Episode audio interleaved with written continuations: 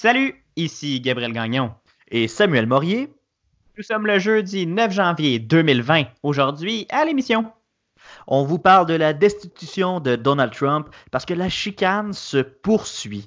On parle également de l'ONU qui dit non au projet Trans Mountain et on vous parle des problèmes avec le Boeing 737 MAX parce que Gabriel, on a encore des problèmes avec le Boeing. C'est toujours pas réglé, il y a plein d'avions au sol, c'est un peu le chaos. Sur ce chaos, Samuel, on souhaite la bienvenue à tous au quatrième épisode du matinal de Ceci n'est pas un média.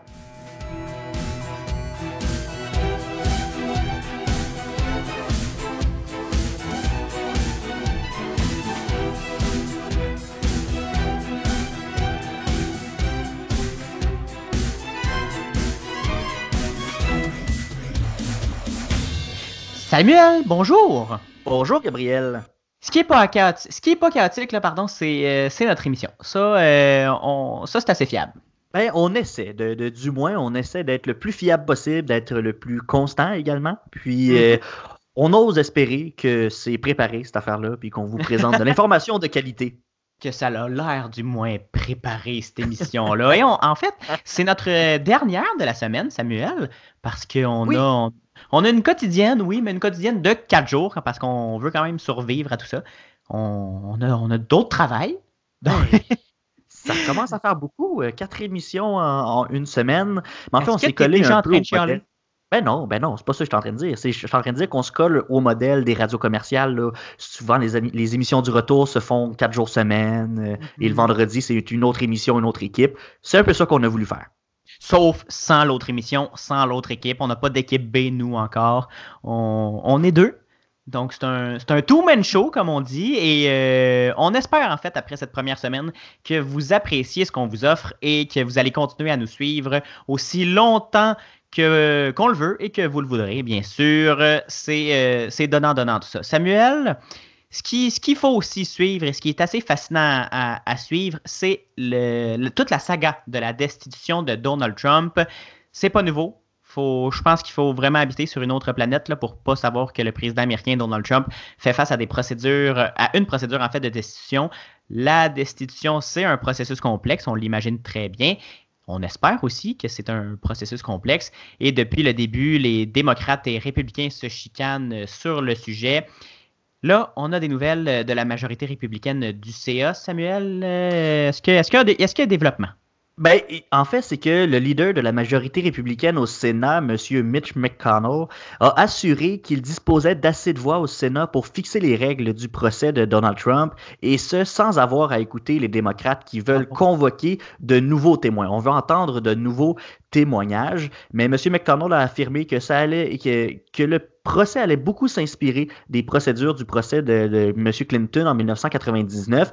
On se rappelle qu'à cette époque, les plaidoiries d'ouverture avaient commencé avant que ne soit réglée la, la, question des témoins. Et ça risque d'être à peu près la même chose pour euh, cette fois-ci avec la destitution de Donald Trump. McConnell qui a affirmé que ce qui était bon pour Clinton en 1999, ben, c'est aussi bon pour le président Trump euh, cette année.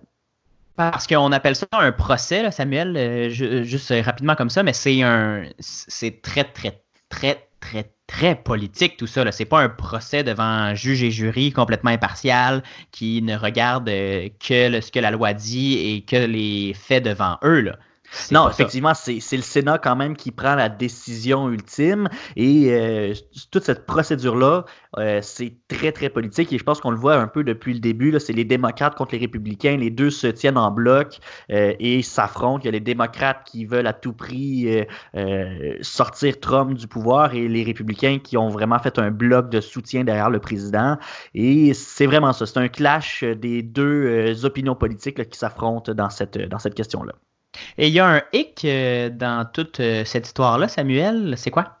Ben, en fait, c'est ça, parce qu'on, M. McConnell a comparé un peu euh, l'histoire de Donald Trump avec celle de Bill Clinton en 99, mais c'est que c'est pas tout à fait pareil, parce que la situation mm-hmm. de, de, Clinton en 99, ben, on avait quand même réussi à s'entendre sur euh, les règles du procès. Euh, euh, les, deux partis, les démocrates et les républicains, en étaient arrivés à un consensus. On avait réussi à s'entendre et on avait mis des règles équitables pour les deux parties. Mais aujourd'hui, en 2020, c'est pas le cas. On n'a pas d'entente des deux partis. Pourtant, les démocrates avaient espoir de pouvoir compter sur quelques sénateurs républicains pour modifier les règles. Il faut rappeler que le Sénat est composé de 53 républicains, 45 mm-hmm. démocrates et deux indépendants qui sont alliés aux démocrates. Et pour l'adoption des règles du procès, ben, ça prenait une majorité simple, donc 51 voix. Et là, les démocrates qui espéraient aller faire quelques gains là, du côté des, des républicains, on avait ciblé certains euh, sénateurs parce que euh, la réélection qui s'en vient en 2020, ben pour certains sénateurs républicains, c'était n'était mhm. pas une chose qui était assurée. Donc, on espérait que cette situation-là, avec des républicains qui avaient un siège euh, un peu chambranlant, ben on, on espérait aller les convaincre de soutenir les, démarches des, des, démocrates.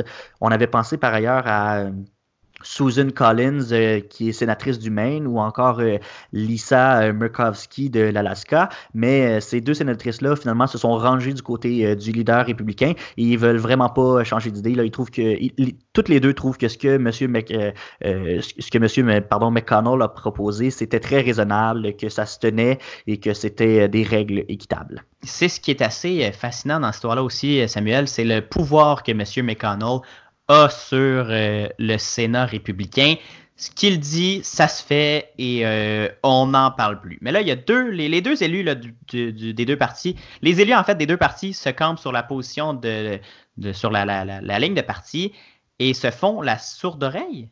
Ben, oui, c'est un peu ce que, ce que j'avais commencé à expliquer tout à l'heure. Euh, c'est ce qui se passe un peu depuis le début. Là. Des deux côtés, on gueule des affaires. Il n'y a personne qui s'écoute vraiment. Les démocrates qui euh, veulent faire presque tout, tout ce qui est en leur pouvoir pour essayer de prouver que Donald Trump euh, mm-hmm. a commis des, des, des gestes inacceptables pour un, un chef d'État. On a les républicains qui trouvent toutes sortes de raisons pour justifier les actes du président. Il n'y a personne vraiment qui... On n'a pas l'air d'être engagé dans un dialogue c'est vraiment, c'est un dialogue de sourds complètement. Il n'y a personne qui s'écoute là-dedans. Puis, j'ai pas mhm. l'impression que euh, ce débat-là va déboucher à quelque part. Il n'y a pas de véritable échange. Il n'y a personne qui est prêt à faire de concessions sur, euh, sur la vision de la situation. Mais à cette cette fois-ci, c'est un peu différent parce qu'on ne se chicane pas à savoir si Trump est coupable ou non, parce qu'on va se chicaner sur la présence de témoins. Est-ce qu'on écoute certains témoins ou est-ce qu'on les ignore euh, au contraire? Parce qu'on se souvient que la Chambre des représentants, qui est contrôlée, elle, par euh, les démocrates, avait entendu le témoignage de plusieurs personnes sur les possibles abus les possibles abus de pouvoir du président Trump, mais il y a certains témoins clés qui n'ont pas été entendus et on voulait présenter euh, également des documents qui étaient liés au gel de l'aide militaire euh, en Ukraine. Mm-hmm. Mais par contre, là, ces, quatre témoins clés-là et les documents ben, n'ont pas été présentés devant le Congrès. On a arrêté les procédures et là, on est rendu à l'étape où on doit euh, présenter un rapport au Sénat. Et un des témoins clés qu'on attend que les démocrates auraient vraiment voulu entendre, c'est euh, John Bolton, qui est un ancien conseiller à la sécurité nationale euh, de la Maison-Blanche. Et euh, John Bolton qui s'est dit prêt à témoigner si le Sénat en décidait de l'appeler à comparaître. Donald Trump qui lui assure que Bolton a rien à dire, absolument rien à dire. Mais si on en croit le témoignage de Fiona Hill, qui est une autre ex-conseillère à la sécurité nationale, ben en fait Bolton aurait exprimé sa vive désapprobation par rapport à la possibilité que la rencontre entre les présidents américains et ukrainiens soit conditionnelle à la tenue d'une enquête par les autorités ukrainiennes sur la société gazière ukrainienne Burisma. Là, c'est très complexe, mais en fait, c'est que je vous ai cité en fait ce que Mme Fiona Hill euh, a dit.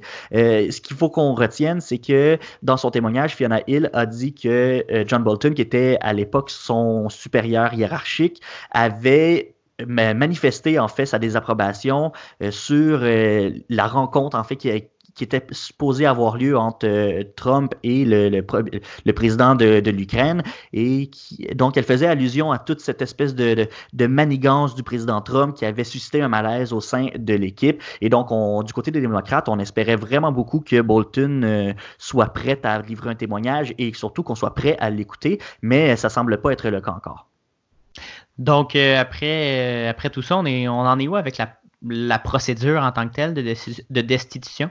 Mais ben là, après plusieurs étapes, ça bloque. Mais ça bloque pas là où on pourrait nécessairement penser que ça bloque. En fait, euh, c'est pas les, républicains pour le moment qui, bloquent les procédures, parce que c'est, en fait, c'est les démocrates qui bloquent le processus. Ce qu'il faut savoir, c'est que après avoir passé au vote, euh, euh, les chefs d'accusation du président Trump, d'ailleurs, le vote est passé et M. Trump fait officiellement est formellement accusé en fait d'abus de pouvoir et d'entrave au travail euh, du Congrès. Euh, une fois que tout ça a été fait, qu'on a entendu les témoins, il y a un dossier qui doit être monté et qui doit être présenté au Sénat. Et c'est ce dossier-là, en fait, qui, euh, qui bloque parce que euh, la présidente de la Chambre des représentants, Nancy Pelosi, qui est démocrate, a pris la décision de retarder le dépôt du, du dossier.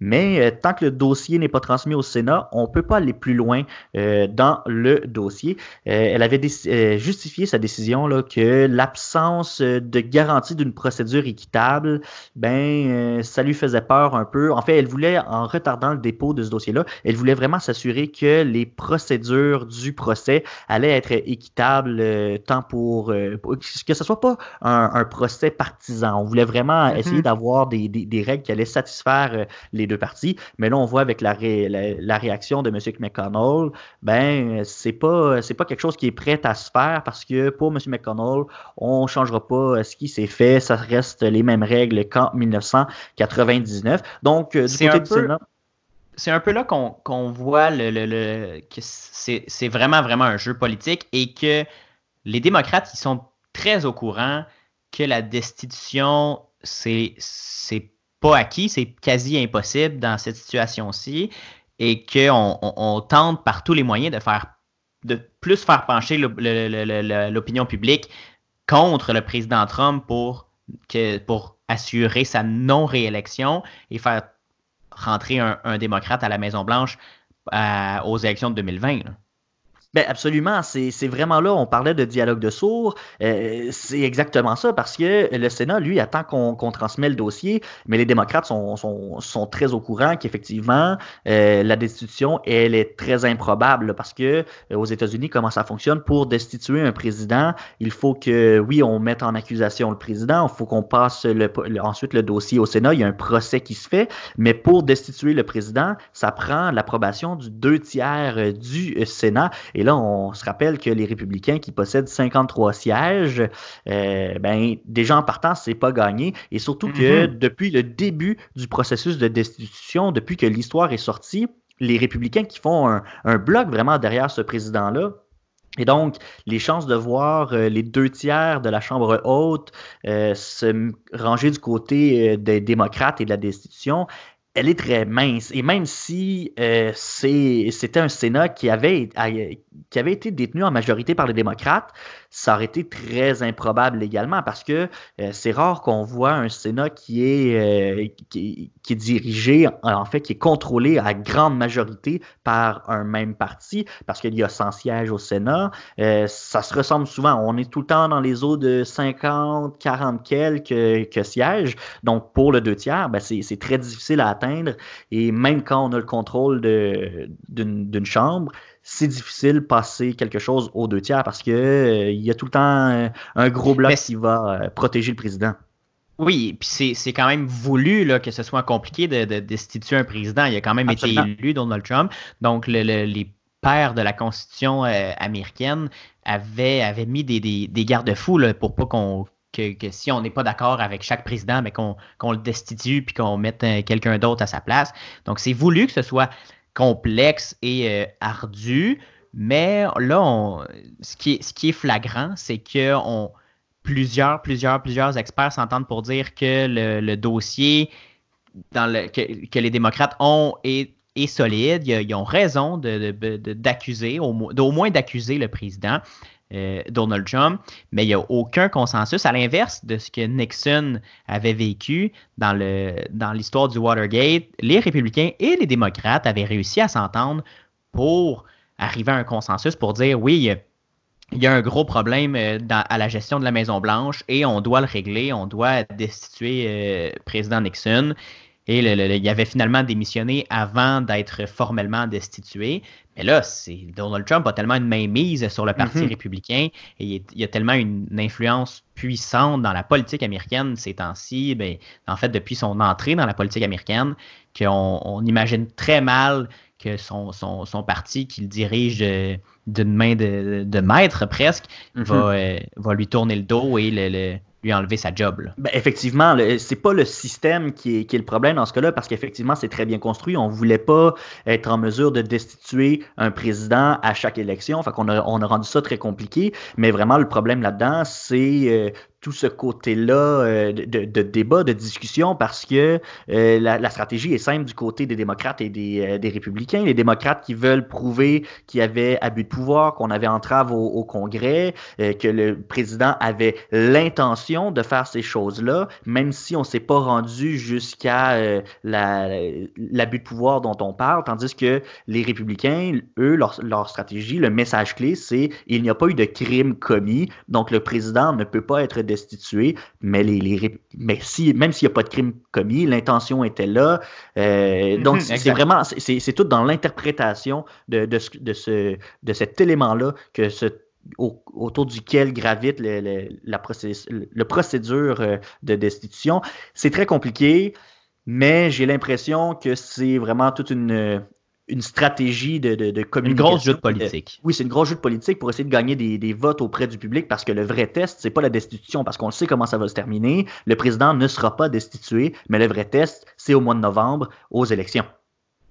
Et là, euh, on va euh, vous parler dans la semaine prochaine, je crois, là, de, de, des candidats dans la course à la direction du Parti euh, démocrate pour, pour avoir un peu l'état des lieux de qui pourrait être l'aspirant président des, États-Unis du côté des démocrates. Et est-ce qu'il y a des chances contre la machine euh, Donald Trump parce qu'on on se doute très bien qui sera le candidat républicain pour euh, les élections de 2020. sa campagne est déjà lancée. Là, on parle déjà des pubs du Super Bowl pour euh, Michael Bloomberg, qui est candidat pour les démocrates, et du président Trump.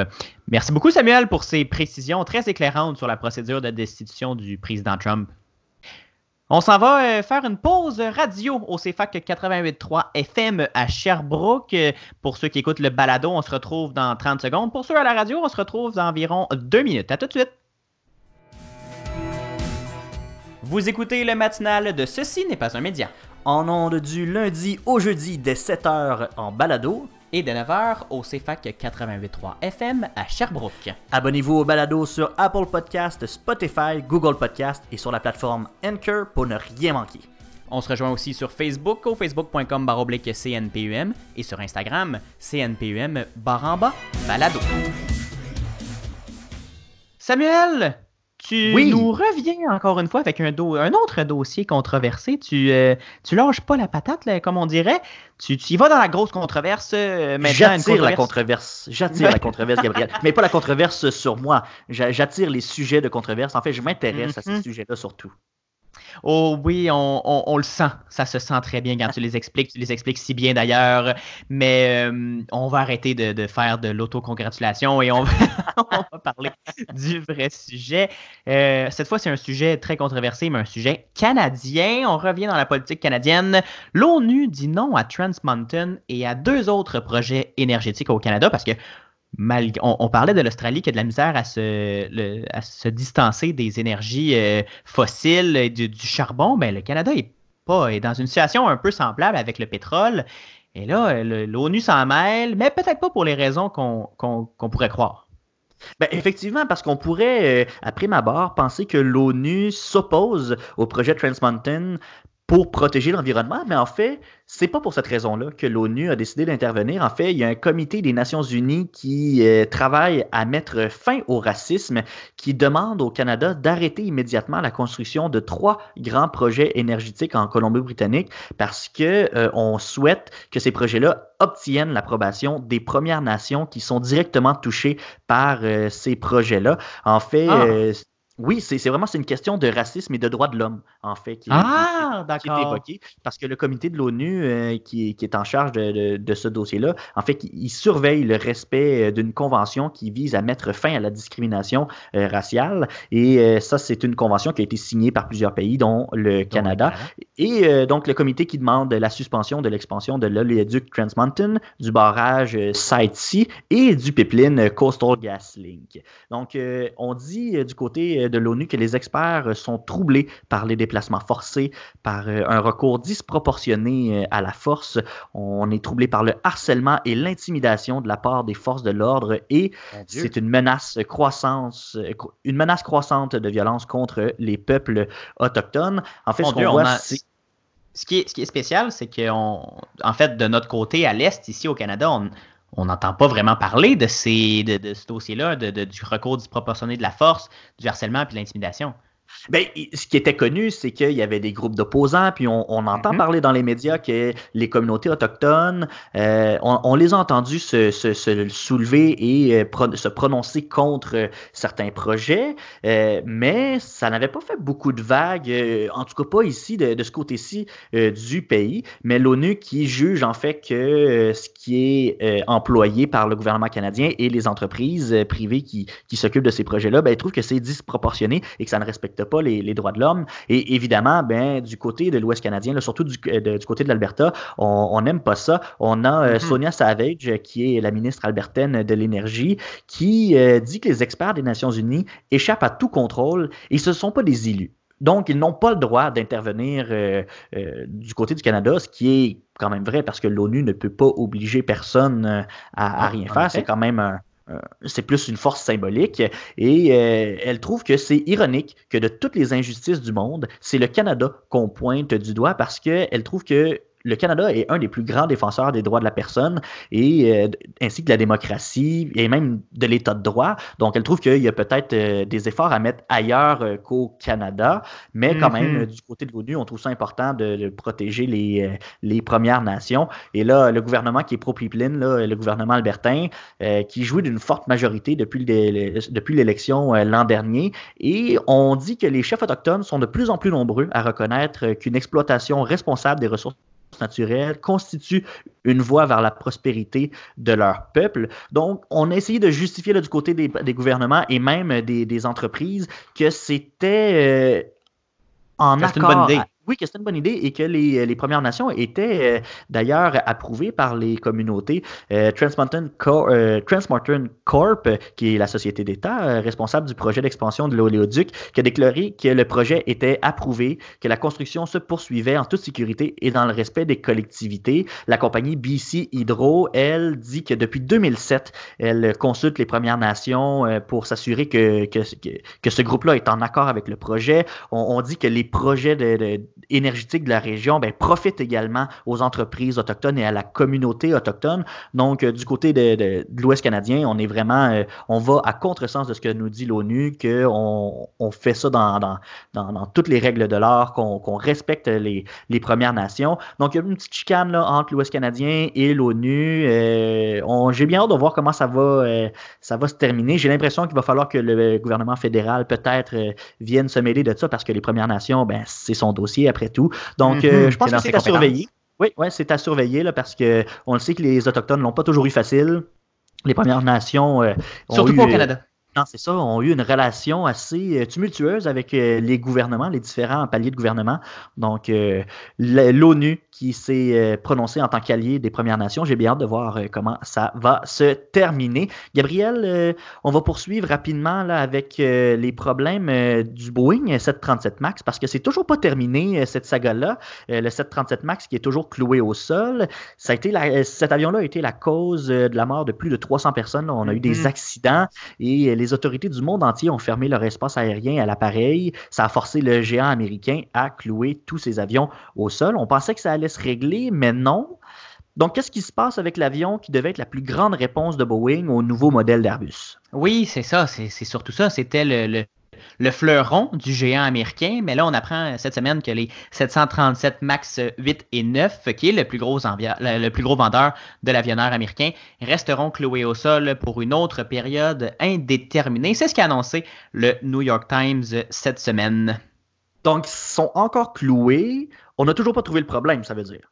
Ben, euh, oui, puis non. On pensait que oui. En fait, chez Boeing, on affirmait que la cause du problème qui avait fait s'écraser deux avions était, était connue et qu'on allait réparer le modèle. On croyait que le correctif apporté au système de stabilisation de l'avion allait permettre de le faire voler à nouveau. Eh bien non. Je vous invite d'ailleurs, euh, je vais essayer de le retrouver, là, mais il y avait une belle euh, animation vidéo du New York Times qui expliquait qu'est-ce qui, avait causé l'écrasement de, l'avion. Mais là, euh, visiblement, c'est plus complexe que ça. Euh, premièrement, le correctif est, justement plus difficile à implanter qu'on prévoyait au départ. C'est pas seulement une mise à jour du système à installer et puis pouf pouf, c'est réglé. En fait, la solution doit être aussi approuvée par l'administration de l'aviation fédérale américaine, la FAA. Or, après des révélations de laxisme de, la part de la FAA qui aurait approuvé le, 737 MAX presque les yeux fermés, la FAA s'est assurée de poser euh, les 737 MAX 8 et 9 au peigne fin.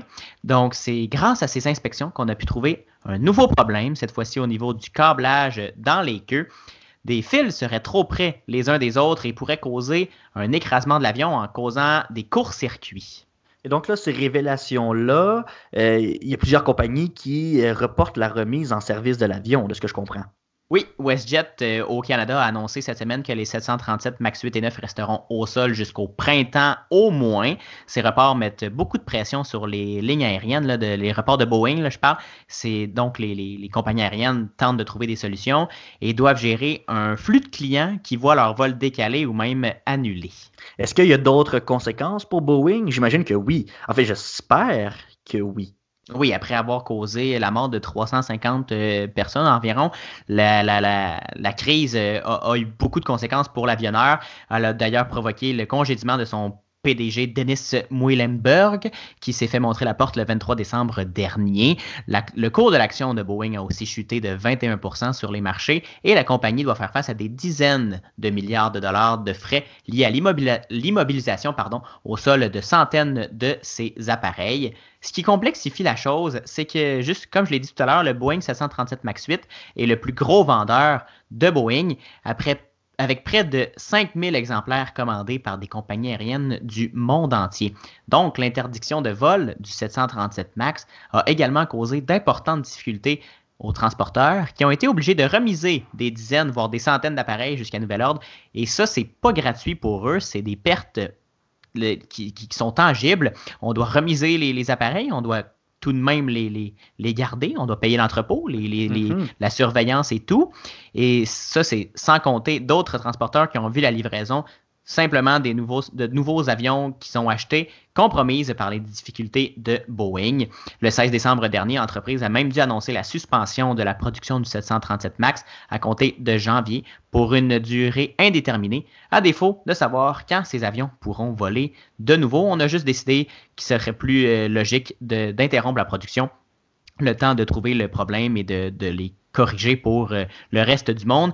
Et ça, ça risque aussi d'être à la charge de Boeing, ces correctifs-là, parce que je pense pas qu'il y ait un avion, euh, qu'une compagnie aérienne qui veut payer pour les problèmes de conception mm-hmm. d'avions qu'elles ont payés au gros prix.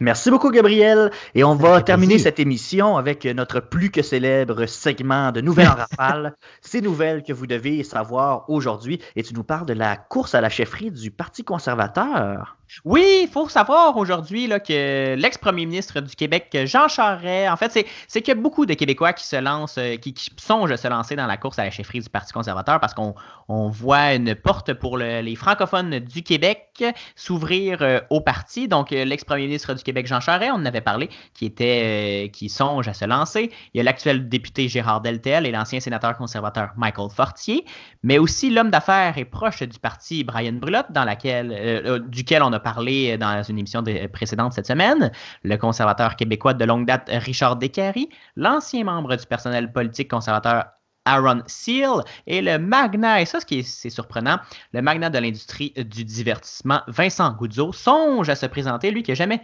travaillé dans un gouvernement ou comme élu, ni dans un, dans un parti. Samuel, tu nous parles d'exoplanète Exactement, on a fait une belle découverte, une exoplanète circumbinaire. Ça, c'est une planète en orbite autour de deux étoiles et c'est la plus récente découverte du télescope TESS lancé en 2018. La planète TOI 1338b se trouve à 1300 années-lumière de la Terre. Oui, c'est un beau nom. Je pense que je vais appeler mon enfant comme ça. Et euh, cette planète-là se trouve dans la constellation du Peintre et ces deux étoiles tournent l'une autour de l'autre avec une fréquence de 15 jours. En fait, cette planète-là qui a été observée en premier par euh, Wolf Coquier, qui est un élève de l'école secondaire euh, Scarsdale à New York. Il l'a observé durant un stage d'été au centre spatial Goddard au Maryland. Et là, c'est une, euh, on a confirmé que c'était une géante gazeuse, donc elle ne peut pas abriter la vie. En tout cas, pas la vie telle qu'on la connaît. Hmm. Gabriel, on termine sur une mise à jour de la situation au Venezuela. Juan Guaido, qu'est-ce que Oui, exact. Exactement. Euh, on avait parlé qu'il avait été, qu'il n'avait pas pu se rendre au Parlement. Eh bien, Juan Guaido a finalement été élu président de l'Assemblée nationale vénézuélienne. Mais si vous aviez suivi la dernière émission, il y avait déjà un président, Luis Parra, mais il continue de dire que c'est lui le seul président de la Chambre. Guaido appelle maintenant les Vénézuéliens à aller manifester, pour, pas pour une deuxième chance pour lui, mais pour une, une deuxième chance au Venezuela. C'est ce qui conclut cette édition du 9 janvier du matinal de Ce, ce n'est pas un média. Samuel, merci beaucoup. Ben, merci à toi, Gabriel. Et comme euh, vous avez l'habitude, ben, on se retrouve demain dès 7h en balado. Ben, ah, c'est vrai, on est jeudi, ben on n'a pas d'émission les vendredis. Ben, tu vois, même euh, moi, je suis pas encore habitué à cet horaire-là, Gabriel. Mais on va en profiter pour euh, se reposer. Vous retrouvez dès lundi prochain, 7h en balado et 9h à la radio à Sherbrooke au CFAK 88.3. Et on va euh, vous trouver euh, des nouvelles tout aussi intéressantes les unes que les autres. On n'aura pas besoin de chercher très loin, Samuel. En attendant, suivez-nous sur la page Facebook de Ce, ce n'est pas un média et au CNPUM Balado sur Twitter et Instagram. à lundi, Samuel. À lundi.